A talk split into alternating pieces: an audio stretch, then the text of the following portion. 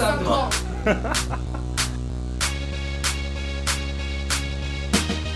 le 93.9. Une émission préparée par les jeunes du CAPJ à Saint-Ouen. Calaf Saint-Ouen de 18h à 19h.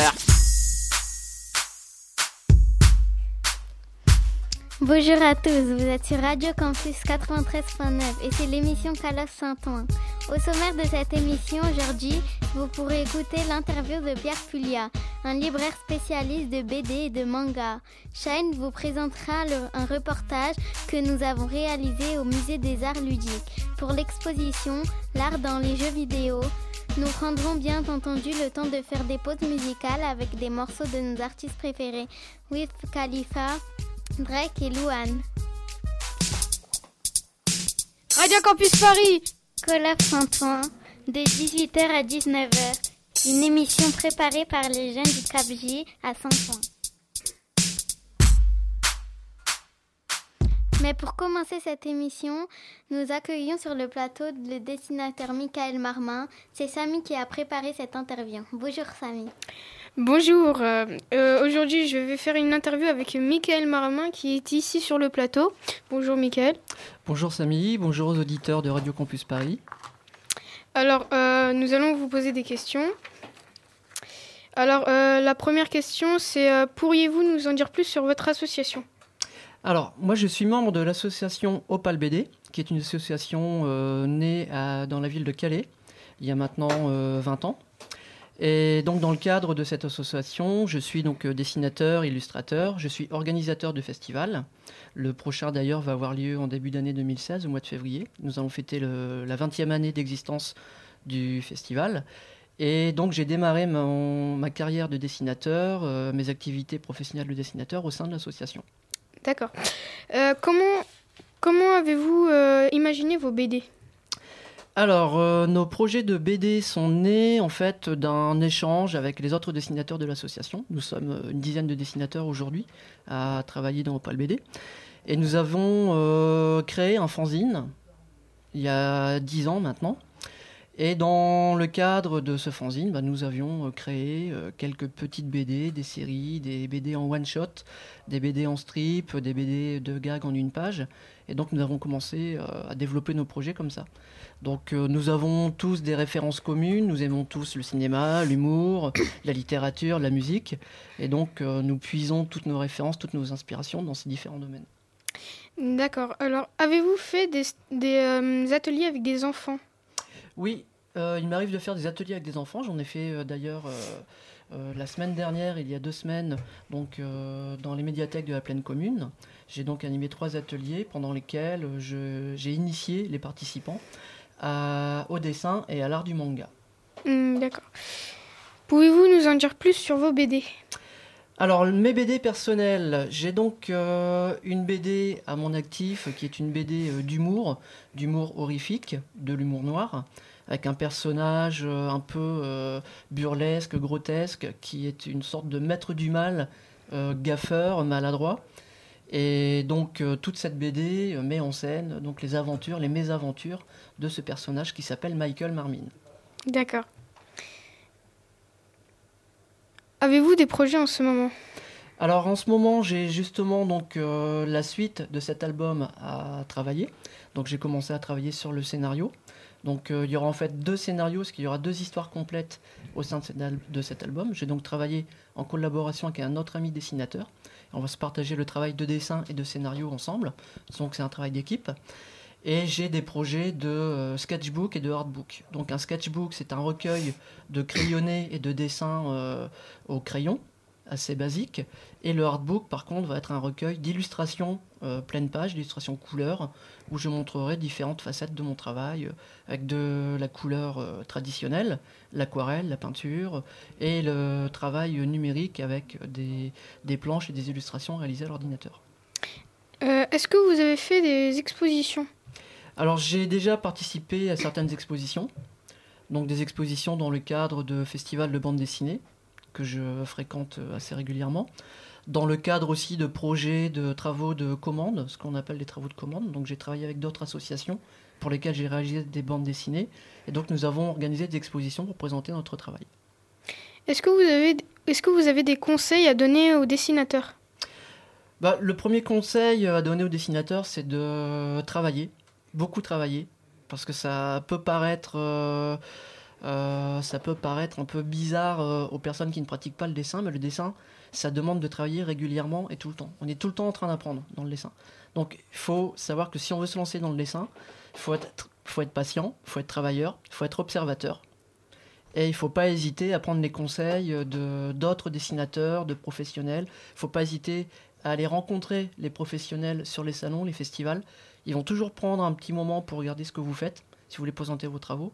Et n'hésiteront pas à vous dire euh, ce qui fonctionne, ce qui ne fonctionne pas, et euh, à échanger avec vous pour euh, vous permettre d'avancer.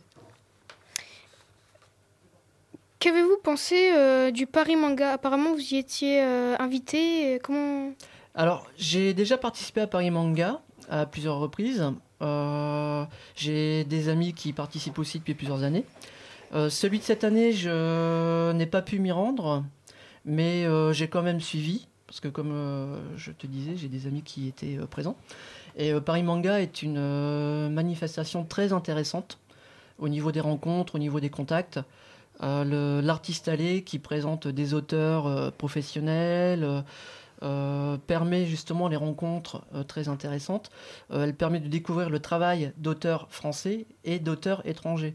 Parce que c'est un festival international qui reçoit des auteurs et des invités, même issus de la télévision, du cinéma. Donc c'est vraiment très intéressant et c'est un salon que je conseille à beaucoup de gens. D'accord. Avez-vous un, collège, un collègue pour vos maquettes? Alors euh, oui, il m'arrive de travailler en équipe, comme je le disais tout à l'heure, pour le projet euh, d'album sur lequel je travaille actuellement. Donc on va travailler à deux, voire à trois.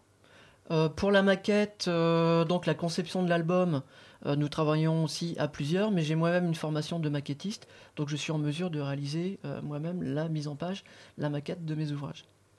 Alors, une question, euh, c'est euh, euh, si vous rencontreriez quelqu'un qui a du talent, est-ce que vous voudriez le former ou non?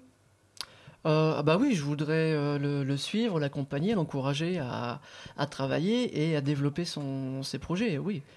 C'est là tout l'intérêt d'ailleurs de, ce métier, c'est de pouvoir rencontrer des, nouveaux talents ou des talents que l'on suit depuis déjà plusieurs années, voir nos, nos, mentors, nos idoles, euh, ça m'est arrivé à plusieurs reprises. Euh, et j'ai euh, souvent des dessinateurs qui viennent me voir et qui me demandent ce que je pense de leurs travaux et si il faut qu'ils continuent dans, dans, leur travail, dans leurs travaux. Et je reste en contact avec eux régulièrement, on devient amis, on échange sur beaucoup de projets. Ouais. Alors, est-ce que vous faisiez vos travaux à l'ordinateur ou à la main? Alors moi, je suis surtout euh, dessinateur, euh, ce qu'on appelle traditionnel. Donc je travaille au crayon, sur du papier.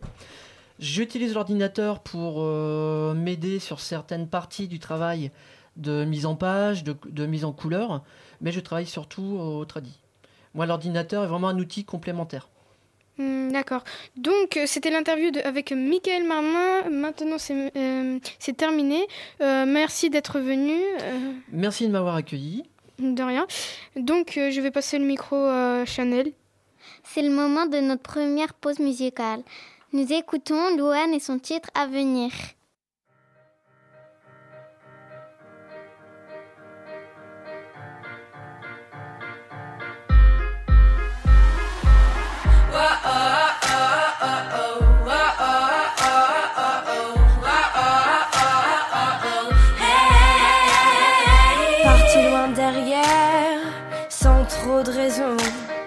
Tu m'as laissé hier, la fin de la saison. Je ne veux plus savoir, on s'est éloigné.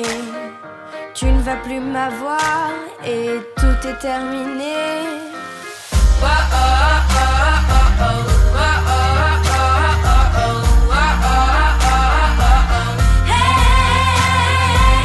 J'espère que tu vas souffrir et que tu vas mal dormir pendant ce temps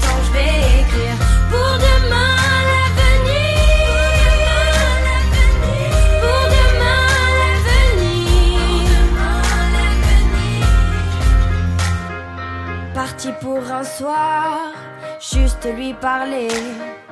Au fond d'un couloir, tu voulais aller. Hypocrisie d'un soir, les verres sont cassés. Envoler les espoirs et nos cœurs défoncés. Ah, ah, ah,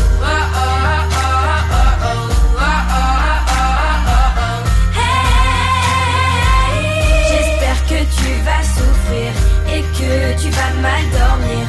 Pendant ce temps, je vais écrire pour demain l'avenir. Pour demain l'avenir.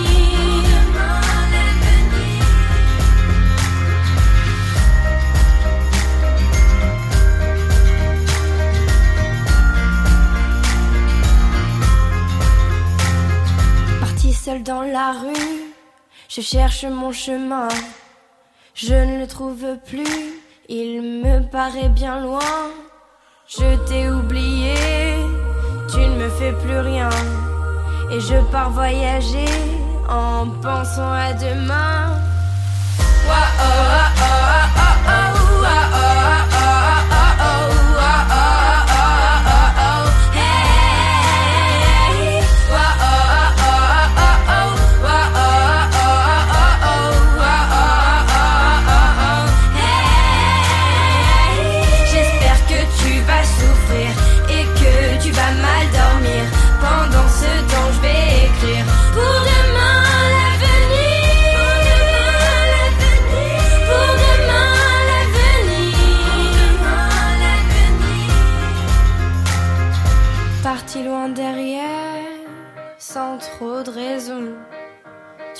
laissé hier, la fin de la saison.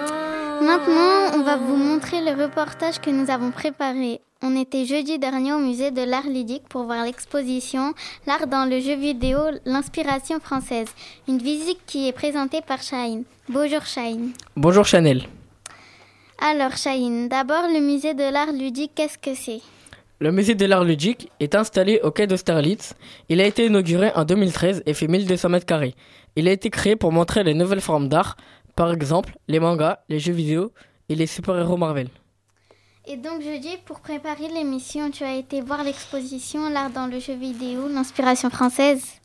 Oui, Chanel, elle a démarré le 25 septembre 2015 et se terminera le 6 mars 2016. Dans l'exposition, on peut voir plus de 800 œuvres différentes. Elles sont toutes inspirées par les jeux vidéo. Par exemple, on retrouve Assassin's Creed, Rayman ou encore Far Cry. Lors de notre passage, il y avait plusieurs dizaines de visiteurs. Parmi eux, Charlotte. Elle a 19 ans et, fait des études euh, et étudie les jeux vidéo. On l'écoute. Elle est très bien construite et assez complète. C'est assez sympa. L'ambiance et puis d'avoir tous ces concepts accrochés dans les salles, il y a une foisonnance comme ça de- d'images. C'est, marquant, c'est, super entraînant. Qu'est-ce que vous retenez de l'exposition? Beaucoup d'images. Là, les portraits qui sont accrochés euh, autour de nous, les concepts pour Dishonored. Là, en face de moi, j'ai euh, un concept fait par euh, Cédric Perravernet d'un homme qui, du coup, dégage une certaine force et un regard très pénétrant, je dirais. Et c'est impressionnant d'arriver à faire ça, je trouve. Vous arrivez à faire mieux ou pas? Oh non, euh, je suis loin de là. Est-ce que les témoignages des artistes vous ont intéressé? Oui, beaucoup, parce que ça va être mon métier plus tard. Alors du coup, euh, je m'intéresse un petit peu à ce que eux ressentent, histoire de me préparer un petit peu à ce qui m'attend. Parmi les choses à voir, j'ai retenu surtout les sculptures et les tableaux, des œuvres qui permettent de préparer la création des jeux vidéo. Mais ce que les visiteurs ont euh, qu'ont retenu les visiteurs, c'est l'écran géant incurvé. Il permet de plonger dans le Paris de la Révolution française, grâce au son et aux images du jeu Assassin's Creed Unity. On écoute Antoine, 16 ans. Il a aimé l'exposition mais aurait voulu en voir plus. J'ai trouvé que c'était une bonne exposition. Euh, pas la meilleure qu'ils ont fait, mais c'était vraiment une une très, très bonne exposition. Parce que je m'attendais moins à ça, je mais euh, j'étais très très content quand même parce que les dessins étaient très beaux, euh, bien dessinés. C'était très intéressant, mais euh, pas assez explicite et ils auraient dû montrer plus de vidéos montrant comment on fait les jeux vidéo. Qu'est-ce qui vous a motivé pour venir voir l'exposition? Euh, parce que j'aime bien jouer aux jeux vidéo, surtout dans les Assassin's Creed, surtout ce que, tout ce que fait Ubisoft, j'aime beaucoup. Et euh, donc là, j'ai joué et j'ai vu euh, pas mal de dessins de Assassin's Creed 5, Unity ou encore Black Flag. Parmi les visiteurs, il n'y a pas que des fans de jeux vidéo. Certains viennent aussi découvrir l'univers vidéoludique. Souvent, souvent des parents qui accompagnent leurs enfants, comme cette dame qui a répondu à nos questions. Qu'avez-vous pensé de l'exposition? Ça fait découvrir les jeux d'une façon nouvelle, parce que moi je ne suis pas très joueuse, et je découvre un univers euh, qui est plutôt celui de mes enfants. Avez-vous été surprise par l'exposition? Oui, agréablement surprise. Qu'est-ce qui vous a motivé pour, y, pour venir? Je voulais euh, découvrir un univers qui était complètement étranger au mien et puis euh, voir ce qui pouvait intéresser euh, ma famille dans le jeu. Maintenant, êtes-vous plus motivé pour euh, jouer aux jeux vidéo ou, Alors euh, oui, parce que je trouve que ça nous montre le jeu vidéo sous un autre angle. On découvre des univers. Pour moi, le jeu, c'était juste de la bagarre. Et euh, tu vois, j'ai découvert plein de choses. Enfin, à la fin de l'exposition, une boutique. On peut acheter un Monopoly Assassin's Creed ou encore une statue en métal de Gromit, le chien de Wallace et Gromit. Le tarif d'entrée à l'exposition est de 15 euros pour les adultes et 12 pour les moins de 12 pour les moins de 12 ans. Merci Chahine et merci à toutes les personnes qui ont réalisé ce reportage. Nous passons à la deuxième partie de notre émission et je passe le micro à Ismaël pour la présentation. Bonjour à toutes et à tous. Merci Chanel pour la première partie d'émission. Je vous rappelle qu'on est sur le 93.9, émission Call of Saint-Ouen. Au sommaire de la deuxième partie, nous écouterons une interview et de la musique. Et maintenant, nous allons passer le titre Hotline Bling de Drake. I've played with feet before. You know you're the biggest. Yeah, I love feet. You know I like it, you know? Saw the toes, I'm not gonna get it. You know you're the biggest. No, no me digan una cosa así. Love to do that for you. Yeah, I was like sexy. Yeah, every day I think about you, like sexy. You used to call me on my. You used to, you used to. Yeah. You used to call me on my cell phone. Late night when you need my love. Call me on my cell phone. Late night when you need my love. And I know when that hotline blink, that can only mean one thing. I know when that hotline blink, that can only mean one thing. Ever since I left the city, you got a reputation for yourself now. Everybody knows and I feel left out. Girl, you got me down, you got me stressed out. Cause ever since I left the city, you started wearing less and going out more. Glasses of champagne out on the dance floor. Hanging with some girls I never seen before. You used to call me on my cell phone. Late night when you need my love. Call me on my cell phone. Late night when you need my love. I know when that hotline blink, that can only mean one thing. I know when that hotline blink, that can only mean one thing. Ever since I left the city, you, you, you, you and me, just don't get along. You make me feel like I did you wrong. Going places where you don't belong. Ever since I left the city, you, you got exactly what you asked for. Running out of pages in your passport. Hanging with some girls I've never seen before. You used to call me on my cell phone. Late night when you need my love. Call me on my cell phone. Late night when you need my love. And I know when that hotline blink, that can only mean one thing. I know when that hotline blink, that can only mean one thing. These days, all I do is wonder if you're bending over backwards for someone else. Wonder if you're rolling up a bag was for someone else. Doing things I taught you getting nasty for someone else. You don't need no one else. You don't need nobody else. No. Why you never alone? Why you always touch and roll? Used to always stay at home, be a good girl, you was in the zone. Yeah, you should just be yourself. Right now, you're someone else. You used to call me on my cell phone. Late night when you need my love. Call me on my cell phone. Late night when you need my love. And I know when that hotline blink, that can only mean one thing. I know when that hotline blink, that can only mean one thing. Ever since I left the city.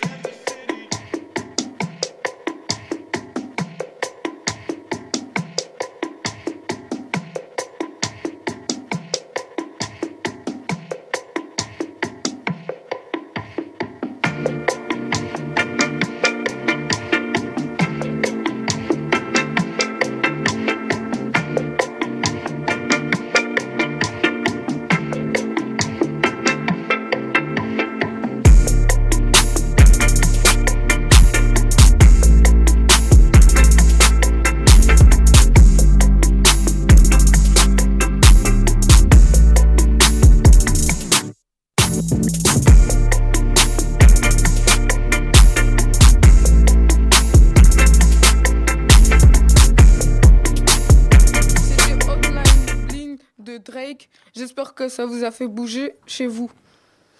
Et maintenant, nous allons écouter l'interview de Pierre Pulia. Si vous ne savez pas qui est Pierre Pulia, je vais vous le dire. C'est quelqu'un qui est venu au Cap J nous parler de son métier de libraire spécialiste de BD japonaise. C'est Adrien qui va la qui l'a rencontré. Salut Adrien. Euh, salut. Euh, oui, Ismaël. On l'a rencontré vendredi au Capj de Saint-Ouen, aux alentours de 13h.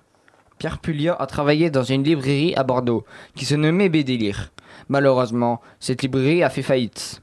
Pierre travaille maintenant à Paris. Il est aussi un grand passionné de BD et de manga. Maintenant, on écoute Pierre Pulia qui répond à nos questions. Pourquoi euh, Quelles sont vos activités Bonjour, donc je m'appelle Pierre. Euh, je fais plusieurs métiers liés au manga. J'étais avant donc libraire spécialisé, donc je vendais des livres et puis je me suis mis à chroniquer des mangas pour plusieurs revues. Et maintenant, je suis euh, euh, formateur spécialiste de manga, bande dessinée et comics. Donc j'ai plusieurs euh, activités. Pourquoi avez-vous choisi ces métiers? Euh, c'est un plaisir de faire, de pouvoir vivre de sa passion, qui pour moi est le manga, l'animation et toute forme de bande dessinée. Euh, donc c'était important pour moi que je me retrouve euh, voilà dans le milieu que j'aime et que je puisse faire un métier dans, dans ce milieu-là. Comme moi-même je dessine pas forcément, euh, voilà c'était un, un aspect qui me plaisait, la critique et l'observation du marché en général. Euh, Parce que sur internet, il y avait marqué que vous parlez anglais. Est-ce que vous parlez d'autres langues que l'anglais? Euh, non, je ne parle pas d'autres langues. Si tu me demandes, non, je ne parle pas le japonais. Euh, à force de regarder des kilos et des kilos d'animes, au bout d'un moment, tu commences à avoir du, euh, quelques mots qui reviennent et que tu comprends. Mais je ne pourrais pas dire que je parle japonais. Et puis, je parle un petit anglais. Je ne parle pas un grand anglais. Pourquoi choisi- choisissez-vous d'écrire sur le site Canal BD Parce que d'abord, j'étais libraire Canal BD. Canal BD, c'est une association qui regroupe euh, les librairies qui vendent des bandes dessinées qui sont indépendants, c'est-à-dire qui n'appartiennent pas, pas à un groupe euh, style euh, la FNAC ou Cultura ou ce genre de groupe. Donc c'est un syndicat de plusieurs libraires qui défend la librairie indépendante et donc la diversité dans le marché, le plus de titres différents et le plus d'éditeurs différents. Et moi, c'est un combat euh, qu'on, je trouve qu'on doit mener face aux gros, gros euh, entreprises, d'avoir un peu de diversité. Voilà, donc euh, Canal BD, c'est la revue euh, qui est liée à ce réseau de libraires. Et donc je travaille, j'ai travaillé logiquement pour ce magazine et je continue à le faire, voilà, avec plaisir, tous les mois.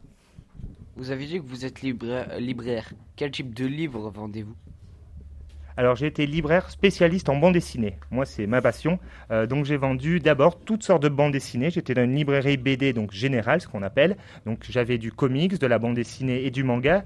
Euh, C'était autour des années 2005 quand le manga a vraiment explosé en France. Donc dans ma librairie où je travaillais à Bordeaux, c'est la librairie s'appelait BD Lire, on avait décidé donc d'avoir un petit magasin spécial manga. Petit magasin de 20 mètres carrés. Comme c'était moi euh, qui était l'accro dans l'équipe euh, des mangas, on m'a posté là euh, et j'étais très content. Donc j'avais comme une espèce de petite pharmacie. Je délivrais des doses de mangas à tous mes jeunes lecteurs qui venaient tambouriner avant les cours ou entre midi et deux pour chercher le nouveau tome de Naruto, Détective Conan ou toutes les séries du moment. Vous avez travaillé à Bordeaux, mais est-ce que vous avez travaillé dans d'autres librairies? Malheureusement, la librairie où je travaillais à Bordeaux a dû fermer. Euh, pour des raisons économiques. Euh, ce que je vous expliquais justement, c'est le combat des, libraires indépendants et la difficulté d'avoir un, un, commerce culturel en général. Donc, à partir de là, lorsque la librairie était fermée, je me suis dit qu'il fallait que j'aille sans doute à Paris, puisque énormément d'éditions et euh, d'activités d'animation culturelle se passent sur Paris. Donc, c'est comme ça que j'ai atterri sur Paris. J'ai commencé à travailler dans une autre librairie qui s'appelait Apumbapoum, qui, elle, fait toutes sortes de bandes dessinées et surtout de l'occasion de la collection de l'ancien. Donc c'était encore différent euh, dans mon domaine de libraire et c'était voilà moi je cherche un peu la diversité et j'étais content de pouvoir travailler euh, dans cette librairie pendant euh, pendant pendant six ans. Pour vous, quelle est la différence entre le manga français et le manga japonais?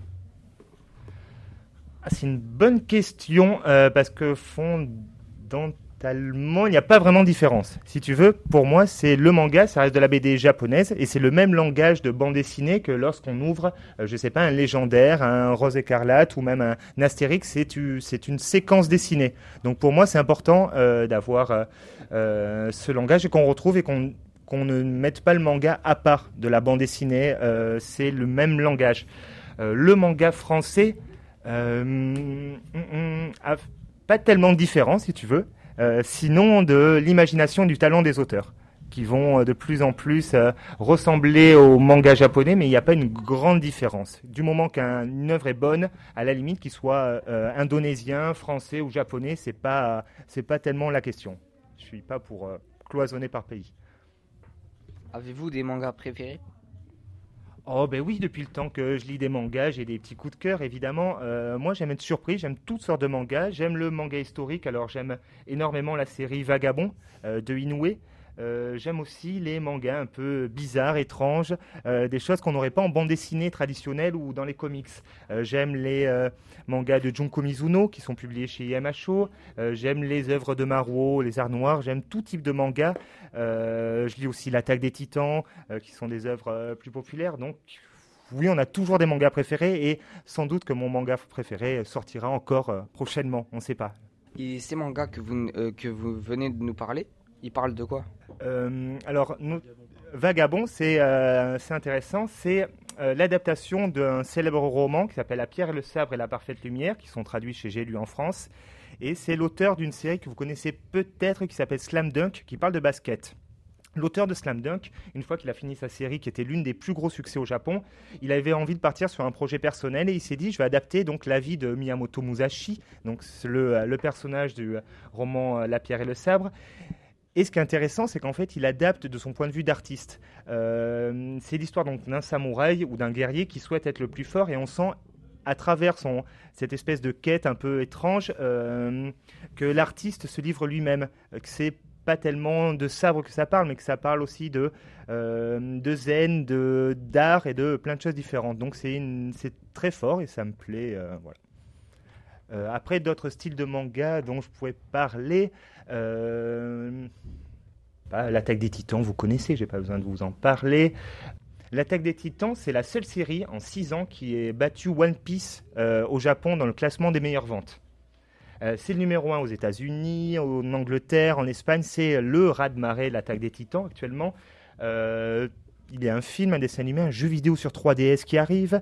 Euh, il est édité donc en France chez Pika. Vous avez 14 volumes et c'est une histoire comme ça de, euh, de fin du monde. Ça commence plutôt mal puisque l'humanité n'est plus réduite qu'à 10% et vit euh, derrière des murs à l'abri de titans. Sait pas vraiment ce que c'est. Depuis 100 ans, on les a pas vus.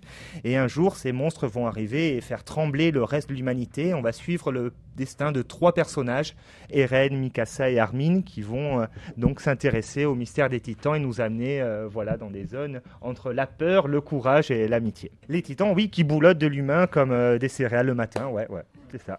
Avez-vous des mangas japonais à nous proposer? Euh, oui, en manga français, euh, actuellement, il faut noter le beau succès de Last Man, la série de Bastien Vives, Sans la ville et Balak, qui a été récompensée par le prix de la série Angoulême cette année qui va être adapté en animé sur France 5 bientôt et il va avoir un jeu vidéo, un jeu vidéo de fight puisque les auteurs sont très fans de jeux style Street Fighter, donc ça va être un jeu dans, dans cet esprit-là. Euh, Last Man, oui, c'est une série à suivre. Euh, Radiante aussi, c'est très intéressant puisque c'est le premier manga français qui a été édité au Japon euh, cet été. Donc euh, Cocorico, de- le marché japonais s'intéresse à nos, euh, auteurs locaux. Euh, J'aime bien aussi City Hall qui met en scène euh, les aventures de Jules Verne et Conan Doyle dans un monde steampunk alternatif qui est très réussi. En fait, le manga français devient de... C'est comme je disais, euh, en fait, on ne fait pas tellement de différence. euh, de plus en plus, les limites euh, sont floues. Euh, actuellement, il y a, enfin, il y a eu, même l'année dernière, Kiyun, un éditeur de manga, euh, qui a lancé un concours pour éditer un manga français. Donc, si même euh, vous, vous aimez dessiner, si vous avez envie de faire des mangas, il y a des concours voilà, qui se créent en France et euh, peut-être dans quelques années, vous pourrez éditer euh, du manga.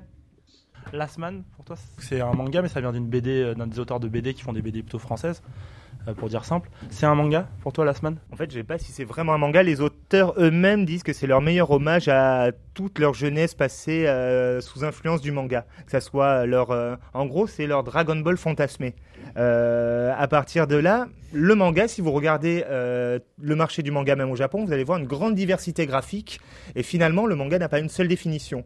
Donc oui, Last Man pourrait être du manga, c'est avant tout une bonne série d'aventures. Et euh, ce que j'expliquais, les étiquettes comptent pas forcément quoi. C'est une très bonne série, euh, plutôt ado, jeunesse. Et en principe, pour ceux qui sont accros au manga, devraient trouver euh, leur marque facilement dans Last Man. Vous dites euh, l'attaque des titans. Est-ce que quand vous dites ça, c'est par exemple vous, vous aimez bien tout ce qui est manga arts martiaux et guerre? Oui, je vois ce que tu dis. En fait, moi j'aime bien les mangas d'arts martiaux parce que les arts martiaux, c'est pas tant guerrier, c'est surtout une forme de contrôle euh, de soi. Et euh, l'action, notamment dans les mangas, la guerre ou toute forme de. euh, souvent, c'est mis là pour essayer de se défendre. Tu remarqueras qu'il y a rarement des héros dans les mangas qui attaquent d'autres personnages. Souvent, ils défendent, même que ça soit euh, Naruto, il est jamais cruel. Donc, quand il apprend les arts martiaux, c'est souvent pour défendre ses proches, pas forcément pour attaquer. Donc, je suis pas forcément pour le manga euh, guerrier, mais euh, les arts martiaux me plaisent beaucoup parce que c'est aussi toute une philosophie asiatique. On n'a pas forcément l'habitude, donc c'est un nouveau monde qui s'ouvre à nous. Est-ce que vous dessinez en dehors de vos activités?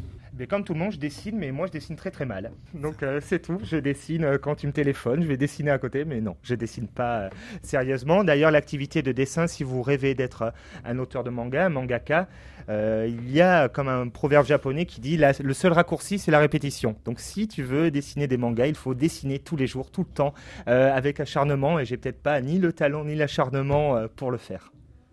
Est-ce que t'aimes bien les, aussi les mangas sportifs? Ouais, eh ben oui, je trouve ça vraiment très bien les mangas sportifs euh, parce que souvent ils, parlent du sport, soit, mais c'est souvent un prétexte pour voir le euh, comment un héros va se transformer, comment un adolescent qui au début est pas forcément sûr de lui, qui a une qualité, qui va véritablement se révéler et euh, notamment si vous avez des mangas de sport comme Kuroko Basket, donc tu l'as dit, Slam Dunk, Aishin 21, où justement le héros va se révéler et je trouve ça intéressant aussi ce, ce- cette transformation. J'aime aussi dans les mangas de sport le suspense qu'il y a. Et euh, le manga, c'est assez incroyable, notamment les mangas sportifs. N'importe quel sport peut devenir passionnant. Je pense à un titre comme Ikaru no Go, qui parle d'un jeu de Go, qui est un jeu de stratégie japonais. Et pourtant, ou un manga comme Ping Pong de Taiyu Matsumoto. Priori, le ping-pong en bande dessinée, c'est pas, on se dit pas que ça va être super intéressant. Et pourtant, quand on le lit, on est dedans et c'est incroyable, c'est intense, c'est très fort et les duels deviennent de vrais affrontements euh, passionnants, moi je trouve. En plus, le manga de sport, tu en as pour tous les publics. Tu peux avoir du manga de sport plus sentimental pour euh, jeunes filles, il y a les œuvres d'Adachi par exemple, du manga de sport plus 100% sport, euh, comme Kuroko que tu citais, ou voilà, ou toutes sortes de, euh, de comédies autour du sport. Donc c'est là aussi, c'est très riche et passionnant. Pouvez-vous nous expliquer les mots techniques comme shoujo ou shonen? En fait, ce sont des mots japonais euh, qui servent euh, dans leur pays d'origine à désigner des euh, catégories de lecteurs. Donc shonen, c'est littéralement en japonais jeune garçon, et shoujo, donc jeune fille, sont des termes qui ne sont pas seulement utilisés dans le manga. Ils sont utilisés pour désigner les jeunes garçons et les jeunes filles en général au Japon. Euh, il y a des magazines shoujo, mais qui ne parlent pas que de bande dessinée. Ça peut être des revues euh, d'illustrations ou d'écrits pour jeunes filles aussi. Euh, moi, je suis pas pour faire que tous les mangas shoujo soient pour jeunes filles et tous les mangas shonen pour les jeunes garçons. Il faut euh, mixer. Euh, le shonen, c'est surtout, on s'en rend compte, un manga qui va mettre souvent en scène un garçon qui va aller affronter le monde ou du moins qui va tester ses limites euh, vers un monde extérieur. Et souvent, on se rend compte que le shoujo, c'est l'histoire d'une transformation psychologique intérieure. L'héroïne, souvent, a un complexe ou va avoir un petit souci. Elle va le surmonter pour pouvoir être acceptée euh, voilà, parmi ses camarades ou trouver euh, euh, l'amour. C'est deux formes de manga différents. Un qui est plus, on va dire, un, euh, qui intronise les sentiments et l'autre qui au contraire euh, extériorise. On voit bien les héros de shonen ont tendance toujours à éclater euh, de puissance, de joie, de colère, de force, tandis que les personnages shoujo vont avoir voilà une mutation plus intérieure. Est-ce qu'il y a d'autres genres? Alors les japonais sont les champions de genre. Il y a euh, du genre pour euh, toute catégorie de lecteurs. Nous, en France, on a choisi les catégories euh, les plus simples. On dit shoujo, shonen ou à la limite seinen pour les jeunes adultes. Il y a des nouvelles catégories qui tentent, par exemple le young shonen qui est pour les grands ados ou des choses comme ça. Donc il y a plein de sous-catégories au Japon. Il y en a des, vraiment des centaines. Voilà, en France, on n'en a qu'une partie. C'est pas forcément. Je trouve que c'est pas forcément pertinent de classer comme ça en genre. Pour moi, il faut que le manga, en général, soit tu sois curieux et que tu as envie de lire un manga qui te plaise ou pas, quel que soit son genre. En fait, c'est ça qui compte. Des fois, tu peux aimer les histoires euh, de science-fiction, les histoires sentimentales, les histoires euh, d'aventure. Il faut, euh, voilà, tu peux trouver ton plaisir dans chaque genre de lecture.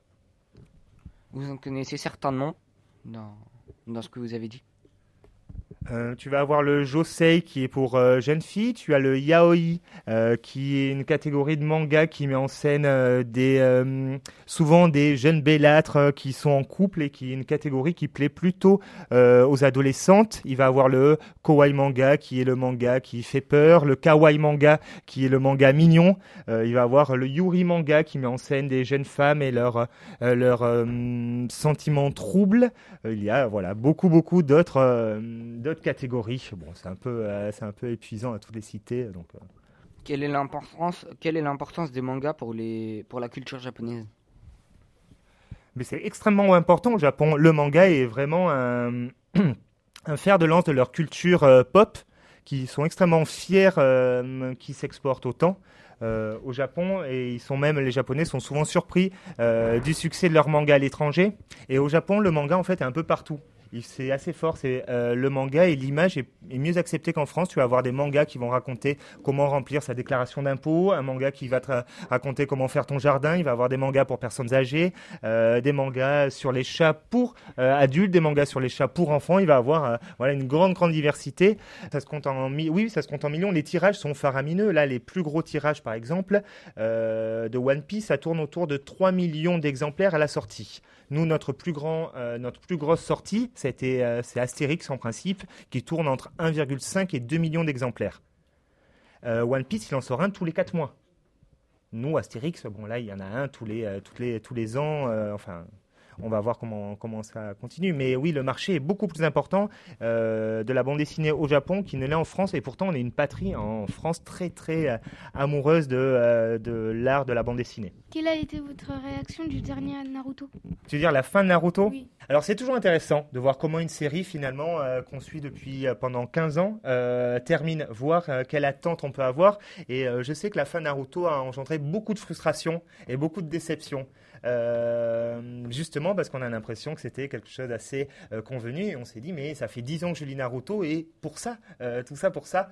D'ailleurs, je pense que l'auteur a repris les crayons pour faire raconter l'histoire de Boruto, le fils de Naruto, justement pour que les lecteurs un peu déçus aient encore un petit rab d'aventure. Est-ce que, messieurs, euh, d'un côté, c'est c'est un peu de la déception que Naruto se termine comme ça, puisque c'est comme si vous vous étiez rattaché toutes les années que vous l'avez lu? C'est vrai, euh, c'est toujours euh, triste de quitter un compagnon comme ça, euh, mais en fait, on s'en rend compte avec le manga qu'il y a quelque chose de magique, c'est qu'il te quitte jamais vraiment. Moi, quand j'avais ton âge, c'était un peu Sangoku. Mon héros, c'était pas forcément Naruto. Et Sangoku, on peut voir que là, en 2015, il y a une nouvelle série. Dragon Ball Super. Il y a des nouveaux mangas qui sortent de Akira Toriyama, Jaco, le patrouilleur de l'espace et Katsuo Akira qui est sorti. Donc finalement, voilà, euh, Sangoku ne quitte jamais vraiment puisqu'on le retrouve dans les jeux vidéo et Naruto, ça va être la même chose. Euh, Naruto, il y a déjà eu deux films qui sont sortis depuis la fin euh, du manga. Il y a un, nouveau manga qui arrive, donc je pense pas qu'on va le quitter comme ça, Naruto. On va le retrouver, mais euh, va falloir être un peu patient. Voilà, c'est une étape. Peut-être que là, on a franchi. euh. Après, il faut que l'auteur ait toujours envie de faire Naruto. Ça, c'est important. Euh, il ne faut pas que les lecteurs euh, mettent trop la pression aussi. Il faut que, ça reste un plaisir que l'auteur soit fluide dans, son récit et des choses toujours à dire. Est-ce que tu préfères One Piece ou Dragon Ball Z? Ah, c'est la question la plus dure du monde parce que c'est quand même les séries euh, les plus populaires du Japon.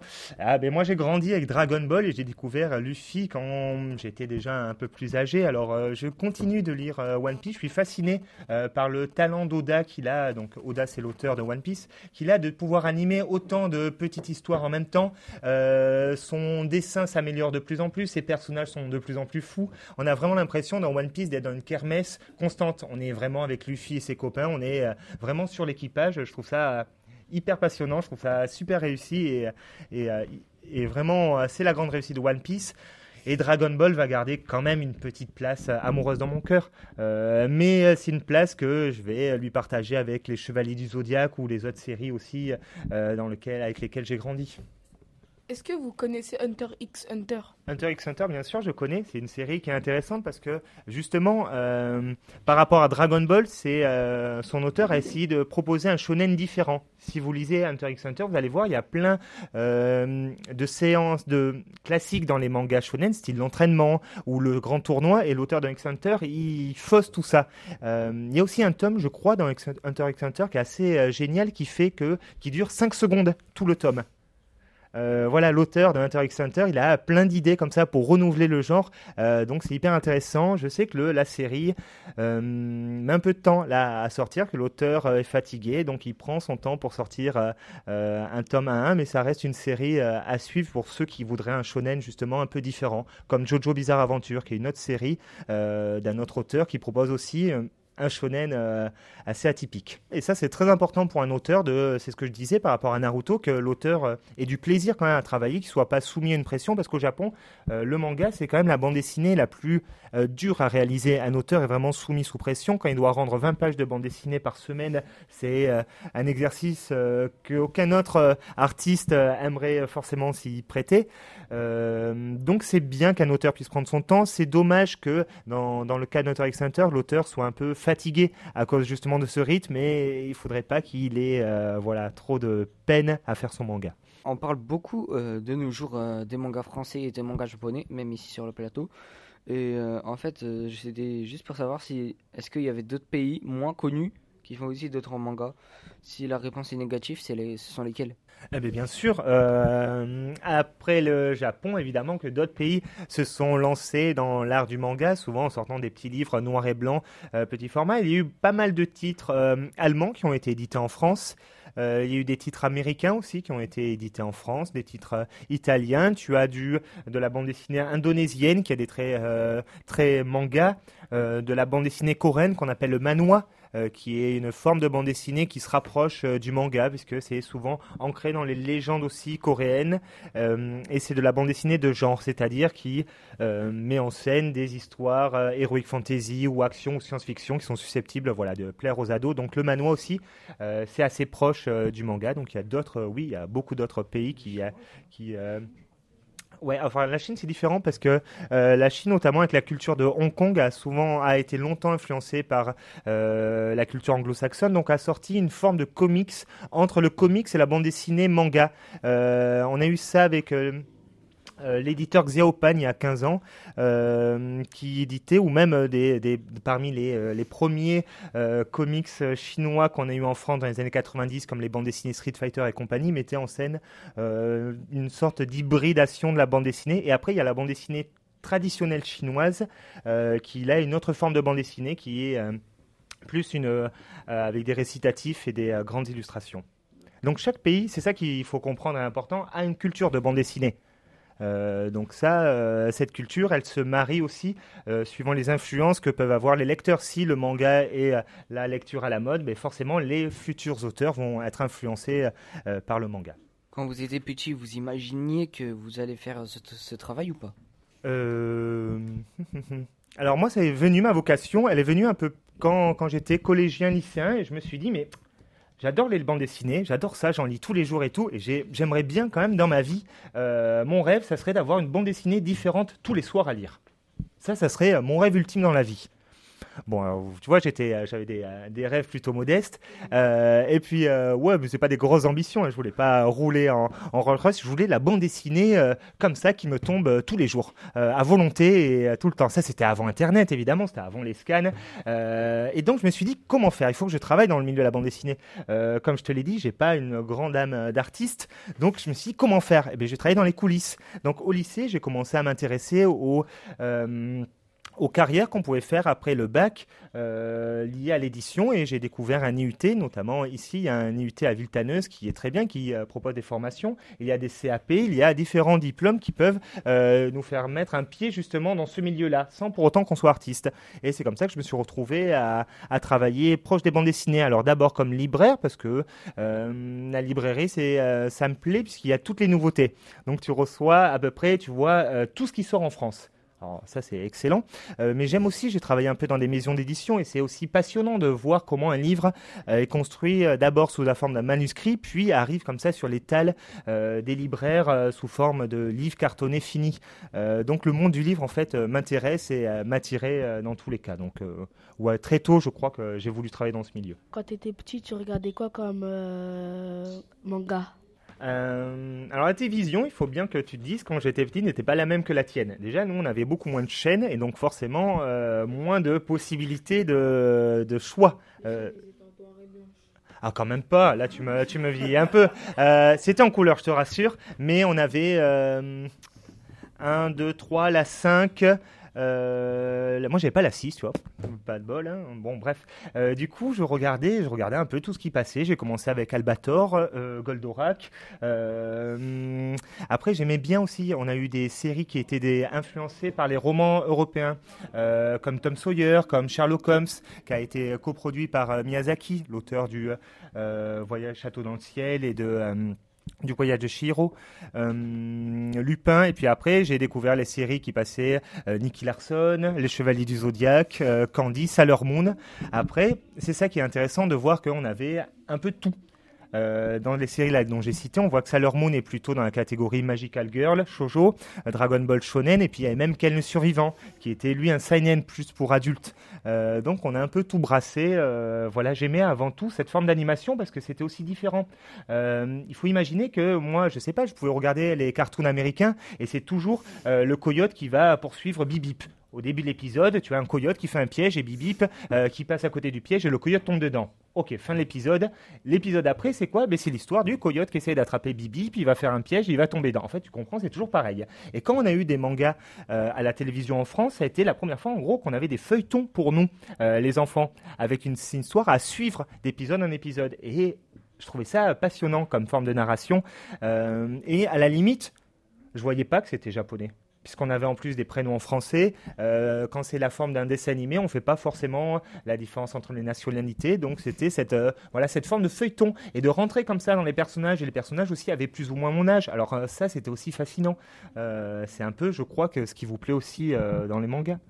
De grandir avec le héros en même temps. Je trouve ça toujours, toujours intéressant. Même si j'aime Spirou ou d'autres formes de bande dessinée plus classiques. Là, il y avait une vraie, un vraie identification. Est-ce que vous voudriez que Naruto soit rediffusé à la télé ou euh, non Alors moi Naruto, je l'ai pas regardé sous sa forme, euh, sous sa forme animée. Je l'ai regardé, je l'ai lu. Euh, j'ai lu le manga.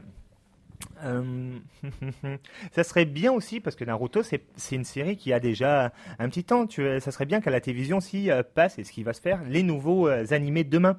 Euh, là on voit les séries comme Seven Deadly Sins, One Punch Man euh, qui arrivent et qui et qui montent de plus en plus. Donc à la limite j'aimerais bien voir à la télévision les nouvelles séries plutôt que les rediffusions des anciennes. C'est toujours plus intéressant la nouveauté. Est-ce que vous avez des enfants? Si oui, est-ce que vous voulez que vos enfants exercent le même métier plus tard? Euh, j'espère que euh, dans, on va dire, on va jouer le jeu à ta question. J'espère euh, qu'il y aura toujours une diversité, qu'il y aura du manga, que le marché, la bande dessinée sera toujours aussi intéressant. Parce que vraiment, nous en France, on a la chance d'avoir un, un carrefour de- d'influence de, bande dessinée euh, où le comics, ou je sais pas, Walking Dead, l'attaque des Titans et les bandes dessinées sont mis sur le même pied d'égalité. Ça, je trouve ça passionnant. On peut lire de tout. On est, on est des lecteurs euh, qui s'acceptent entre nous. On n'est pas trop cloisonnés. Donc, c'est vraiment très bien. et J'espère que ça va continuer comme ça. Après, c'est un, marché compliqué, le marché du livre. Euh, le marché de l'animation n'est pas quelque chose où, où, euh, c'est une situation très très prospère quoi. C'est pas le salaire d'un joueur de foot si tu veux la vérité sans, sans vouloir me plaindre. Donc il faut que ouais, oui oui, ça me plairait bien sûr que ça me plairait que que dans la famille où, où euh, j'ai une filleule, tu vois, elle continue, elle s'intéresse aux livres et tout, et ça me plaît bien ce qu'elle fait aussi, donc euh, bien sûr que ça m'intéresse. De toute façon, tout chroniqueur de livres, tout passionné du livre m'intéresse, alors que ce soit mon enfant ou, euh, ou celui du voisin, à la rigueur, euh, j'aime discuter euh, manga, euh, bande dessinée avec euh, voilà, un passionné euh, comme moi. Euh, Voulez-vous que le manga soit une matière à l'école? La bande dessinée, ça me plairait bien, oui, qu'il y ait des cours de bande dessinée à- dans les écoles, qu'on nous explique en même temps qu'il y a euh, de la poésie, de la prose euh, et de la bande dessinée, qu'il y a des récits biographiques, historiques et euh, pourquoi pas mis en dessin et en bulle. Euh, je trouve que le langage de la bande dessinée, oui, devrait être mieux exploré à l'école et dans le langage de la bande dessinée, il y a aussi bien le manga que la bande dessinée américaine de super-héros, que notre bande dessinée franco-belge ou la bande dessinée fumetti italienne, euh, voilà. Donc oui, ça m'intéresserait que euh, voilà qu'il y ait des modules de bande dessinée. euh. donc si tu m'invites dans ton école, je serais prêt à, à venir avec grand plaisir euh, faire un petit cours. S'il y avait les mangas dans les écoles, est-ce que si vous serez prof, allez-vous leur euh, montrer votre passion aux élèves comme ça Si par exemple ils n'y arrivent pas, ben vous, pourrez, vous pourrez bien leur raconter. Euh, la passion, c'est très important quand tu veux euh, faire passer un message ou, euh, ou discuter avec quelqu'un. Il ne faut pas, par contre, que ta passion prenne le pas sur ton jugement. C'est ça qui est très important et surtout dans le métier de critique, il faut faire la part des choses entre la raison et la passion. C'est-à-dire qu'il faut quand on est fan, on a tendance à pas vraiment voir les défauts d'une œuvre ou alors de rentrer euh, à 100%. On est quand on est à fond. Euh, par exemple, là, je vois que vous, êtes pas mal à fond sur Naruto. Et donc, c'est vrai que du coup, euh, des fois, on en oublie ou on fait pas attention. Et c'est bien d'avoir aussi un peu de recul. Donc, si je devais être prof, je le ferais avec un peu moins de passion parce que ma passion, c'est aussi ce qui est à moi et ce qui me plaît dans le privé. C'est pas. Et puis, voilà. Et par contre, j'aimerais discuter des avis et voilà, monter un débat. Ça me plairait beaucoup. Mais merci d'être euh, venu euh, ici. Euh, C'est la fin de cette interview. bonne journée. Ben, merci beaucoup euh, de- pour votre invitation et puis bonne continuation à vous et bonne journée et bonne lecture. C'était Pierre Pulia qui a répondu à quelques-unes de nos questions sur Call of Saint-Ouen. Merci à lui d'avoir pris le temps de répondre à nos questions. La musique qui arrive est le titre See You Again de Wiz Khalifa.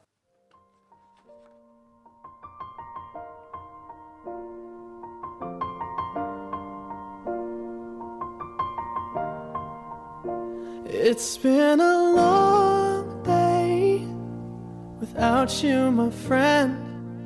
And I'll tell you all about it when I see you again. We've come a long way from where we began. Oh, I'll tell you all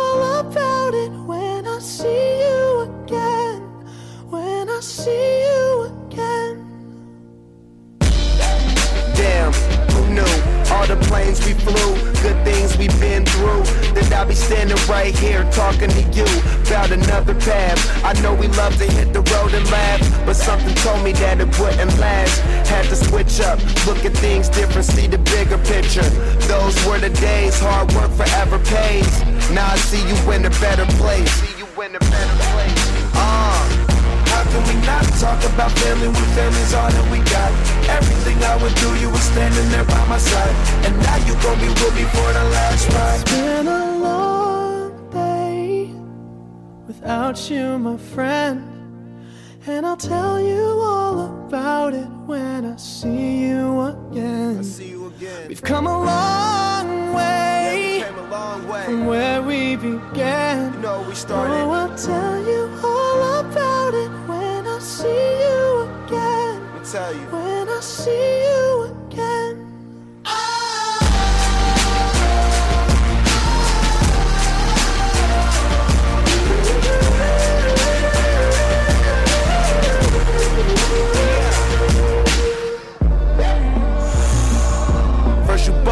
out your way and the vibe is feeling stronger. What's small turn to a friendship, a friendship turn to a bond, and that bond will never be broken. The love will never get lost. And when brotherhood come first, then the line will never be crossed. Established it on our own when that line had to be drawn, and that line is what we reach. So remember me when I'm gone. Can we not talk about family when family's all that we got? Everything I went through, you were standing there by my side. And now you're gonna be with me for the last ride. Let the light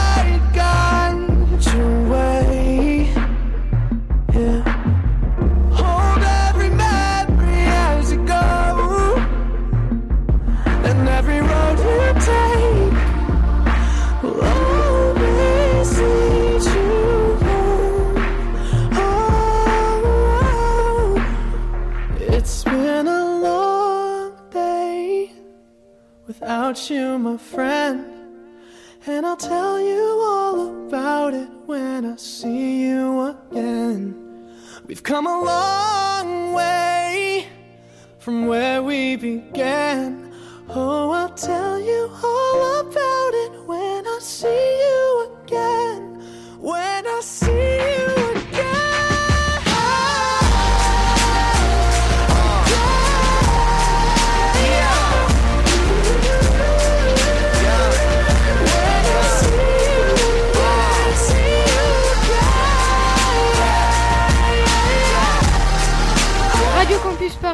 Calof Saint-Ouen, de 18h à 19h sur le 93.9.